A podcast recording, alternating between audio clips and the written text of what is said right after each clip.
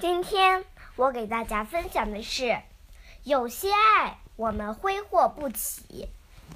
我的分享理由是，本文故事曲折，它与捡拾废品男子的碰撞，让文章达到了高潮。结尾的出人意料，让文章回味无穷，也发人深省。有些爱我们挥霍不起。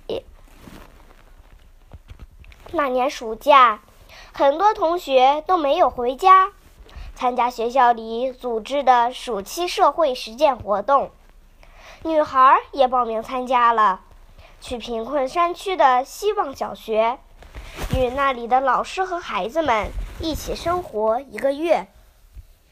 临行前，她给父亲打电话，父亲说：“你安心去吧。”我和你妈在家里挺好的。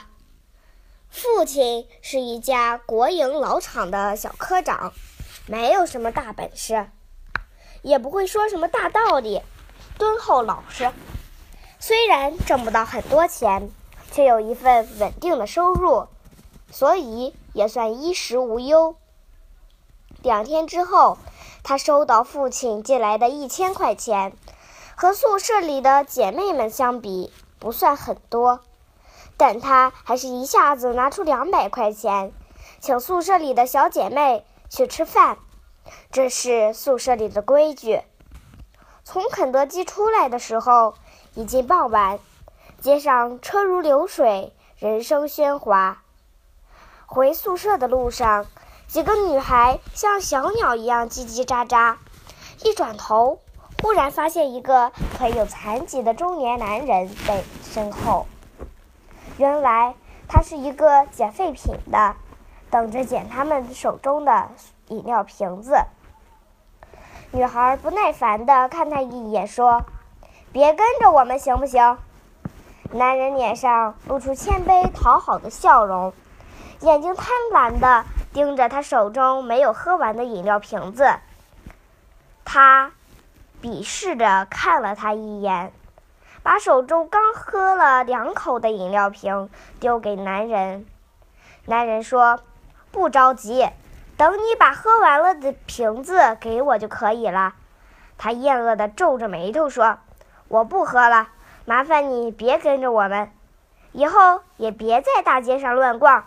像你这样的人，简直影响市容。”男人并没有。计较他说话的语气和态度，捡起那瓶没有喝完的饮料，说：“扔了太可惜了，你们这帮孩子这样糟蹋好东西，简直伤天害理。”他用衣袖擦抹了一下饮料瓶子，递给他。他不屑地白了他一眼，说：“这么脏的东西，你留着喝吧。”他当真竖起饮料瓶子喝了起来。看见他仰着脖子饥渴地喝着饮料，像几年没吃东西的贪婪象，他忍不住把准备带回去做汉堡的东西一并扔到他收废品用的袋子里。男人红了脸，结结巴巴、语不成句地说：“我是捡破烂的，但不是要饭的。我靠回收废品旧物供女儿上大学，不丢人。”我女儿念的是北大，和你们一般大，一直都是用我收废品的钱供她念的大学。她明年还准备考研究生了呢。说到女儿，他的眼睛里瞬间灿烂起来，透着自豪和带劲。是的，他有这么优秀的女儿，有足够让他骄傲的资本。女孩低着头不出声。内心里受到前所未有的触动和震撼。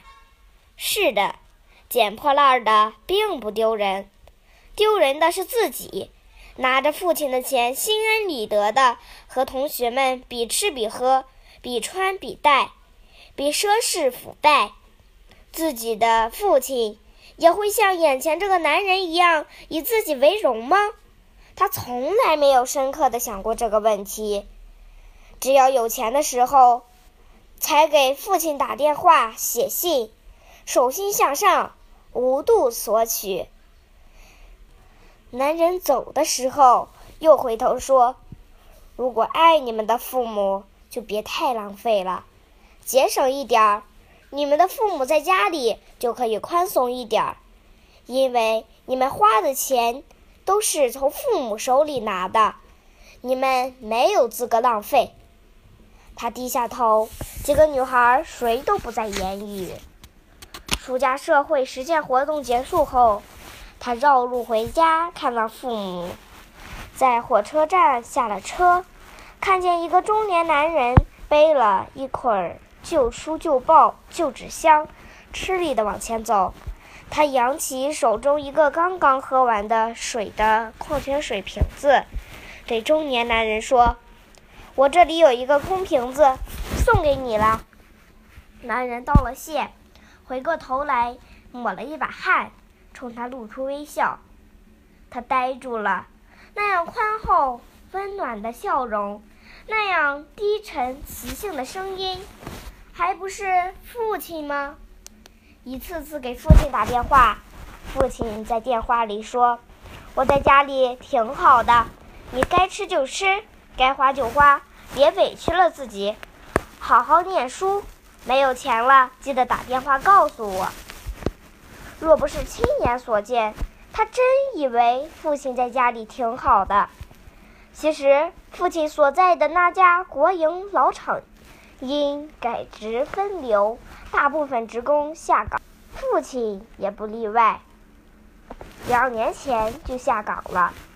每次他回家，父亲都掩饰着拿了母亲给准备的饭盆，早出晚归，为的。只是能让他安心读书，而他呢，这两年除了念书，用父亲捡废品换来的钱跟宿舍里的轮流请吃饭、买衣服、比奢侈，不爱吃的东西扔掉，不爱穿的衣服扔掉，不喜欢的书本扔掉，一起扔掉的还有尊严和一种叫爱的东西。